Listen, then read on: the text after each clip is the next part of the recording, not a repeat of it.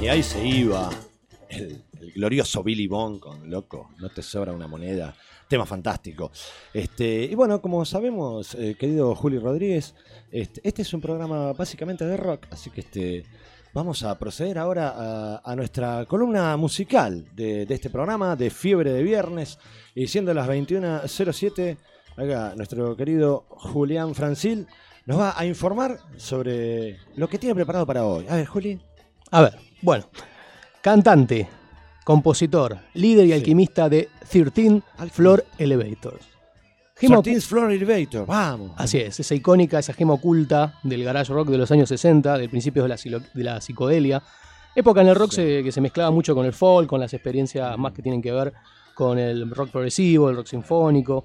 Dame un segundo. Eh, 13th Floor Elevator significa este, el ascensor del piso 13. Los ascensores del piso 13, exactamente. en Seguimos esta- la tónica del 13. hoy. Así es, hicimos una emisión como Temática. Claro, muy circular, siempre volviendo, este, redundando en la cuestión de lo esotérico, este, de lo ocultista, Bien. de esto, de esta referencia. Y nos preguntamos, ¿de dónde vino la idea de Rocky Erickson de bautizar a esta banda con ese nombre? Bueno, seguimos con la temática, ni más ni menos.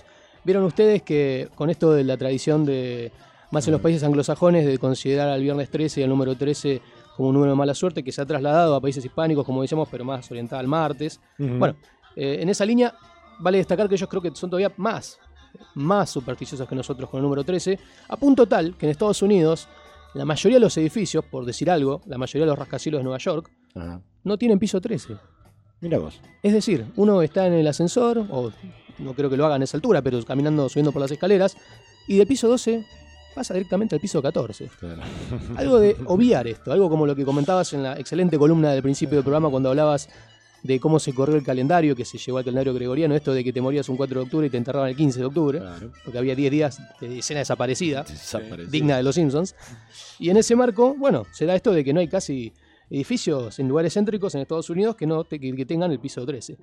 Es en ese marco donde es ni lerdos ni perezosos y este, estimulados por el consumo de literatura esotérica del orden de, de autores como bueno, el padre de la- del ocultismo, que es Aleister Crowley, de la lectura de filósofos eh, encolumnados dentro de esa corriente, como puede ser Nietzsche, o que fueron interpretados dentro de esa corriente. Claro. El nazismo lo tomaría después, el nazismo que viene con toda una parafernalia simbólica y, y ocultista y que después lo interpreta a Nietzsche a su gusto y Piacere, Sí, sí. y después, bueno, para justificar muchas de sus atrocidades. Pero bueno, en esa línea, eh, bien entendido el ocultismo, creo, podemos hablar entonces de lo que hizo Rocky Erickson. Y es en ese marco que, experimentando, este, él a los 15 años compuso la canción que estamos escuchando, ni más ni menos, que es- You're Gonna Miss Me. Todavía no tenía una banda fija cuando lo hizo, y cuando fue convocado a integrar esta banda que se estaba ya armando, que eran los 13 Floor Elevators, Sí. decidió publicarla con ellos. Ahora, siendo tan joven, ¿qué influencias tenía? Bueno, había dos miembros de la banda, dos líderes de su matrimonio, que a los más pibes les daba mezcalina, LSD, peyote y esta literatura que Ah. mencionábamos. Eran menores todavía, ¿no? Habría que chequearlo, pero creo que en todo caso en la, en la justicia ya prescribió, porque incluso están todos muertos, así que... Pero bueno, sería para probar- comprobarlo y contarlo en el próximo programa.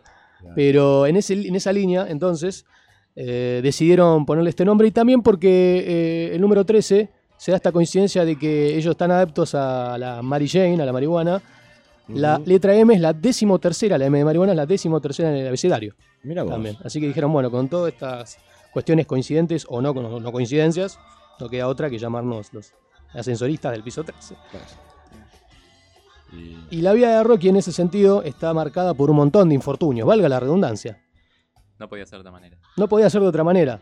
Rocky Erickson, un artista, como decíamos, muy precoz en el marco del verano del amor hippie, en el 67, empieza, bueno, producto de toda esta experimentación con este tipo de drogas duras, con este tipo de chamanismo, si se quiere, empieza a escuchar voces. Sí, sí. Él. Que consumía, sin duda. sí. Él que vale aclararlo también, como nosotros, era un fanático de la radio, lugar donde canalizaba toda su, digamos, intromisión que tenía en la época, producto de un padre alcohólico, producto de una madre ausente. Este, y resulta que, bueno, dejó de, siguió escuchando voces, pero después de apagar la radio. Ajá. Y fue ahí donde se le declaró este, con las cuestiones polémicas de la institución psiquiátrica, más en esa época, se lo declaró esquizofrénico, a punto tal que él decidió hacer caso omiso de, esta, de este diagnóstico y siguió tocando, hasta que lo encuentran con un porro de marihuana en la calle, investigadores de la policía que ya venían siguiendo a la banda, que la venían siguiendo porque en época de represión, bueno, la subversión era eso, ser músico, ser artista. Bueno, los allanaron todo y cuando le descubren eso, es una excusa perfecta para mandarlo, como diría, al loquero. Sí. Lo encierran Lo encierran y ahí es sometido a una serie de sesiones de electroshock.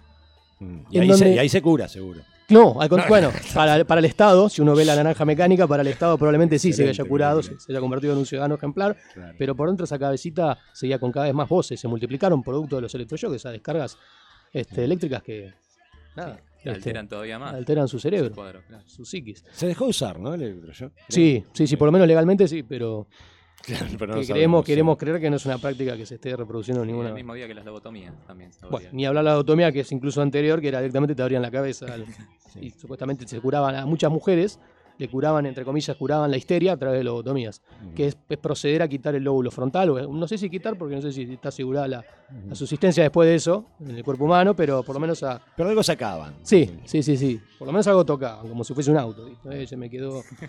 ¿viste? Es que, es que es esa mirada, claro. Claro, muy mecánica. Si fuese un auto. claro. Porque no olvidemos que había una concepción muy mecanicista de la sociedad en esa época, era toda una máquina, era Claro. el desarrollo ya masivo de la industrialización, todo esto antes de, de la globalización, de la informática. Sí.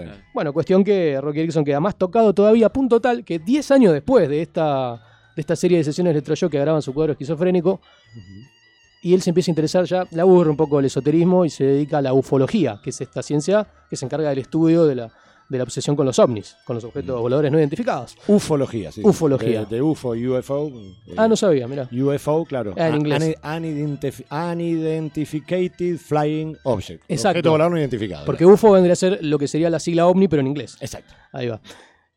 Bueno, ¿qué hace el señor un día?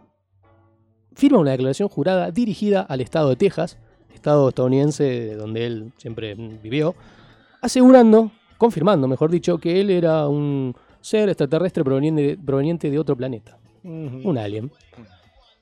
Buah. No sabemos si hubo respuesta por, par- por parte del Estado texano. Lo que sabemos es que de ahí en adelante su vida empezó a volverse aún, si ya no lo era, más misteriosa todavía. Entonces empezamos a encontrar a un artista que empieza a ser cada vez más introspectivo, saca discos, pero ya sin difusión, no se vuelve a reencontrar con los 13. Ya no es- era el mismo. No es el mismo. No. Tiene pocas noticias de, del muchacho en esas décadas. La siguiente que podríamos destacar es que 10 años después, como que cada 10, cosa de cada 10 años le pasa algo revelador. Es detenido por intento de robo. Uh, estaba ya en la ruina. Y con sus antecedentes, con toda Lo esta. porro, sí, con- básicamente. Claro, lo con toda esta cultura de criminalizar, digamos. Es detenido, es este, bueno, puesto en prisión. Y ahí, si ya estaba golpeado, cascoteado por la sociedad, como diría Artaud cuando habla de Van Gogh como el suicidado por la sociedad, Ajá. estaba en vías de convertirse en un suicidado por la sociedad. Después de que el Estado te hace todo eso, ¿qué queda? Así todo vivió también, de vuelta, volvemos, no muy en vínculo con, con el mundo de la música, hasta que en 2010 saca un disco, que es su disco final, que es muy introspectivo, que es un estilo medio folk, medio country, pasado por todo este tamiz ácido, Sí. y que se lo puede leer una línea medio como los discos que hizo Johnny Cash antes de morir, que fueron muy reveladores también, un poco como una despedida. A punto tal que en 2019, hace meses, hace poco, por temas de complicaciones a, a raíz de varios problemas de salud que venía juntando a lo largo de los años, finalmente falleció Rocky Erickson y hoy, viernes 13, al líder de los 13, Floor Elevators, le rendimos tributo. Bien.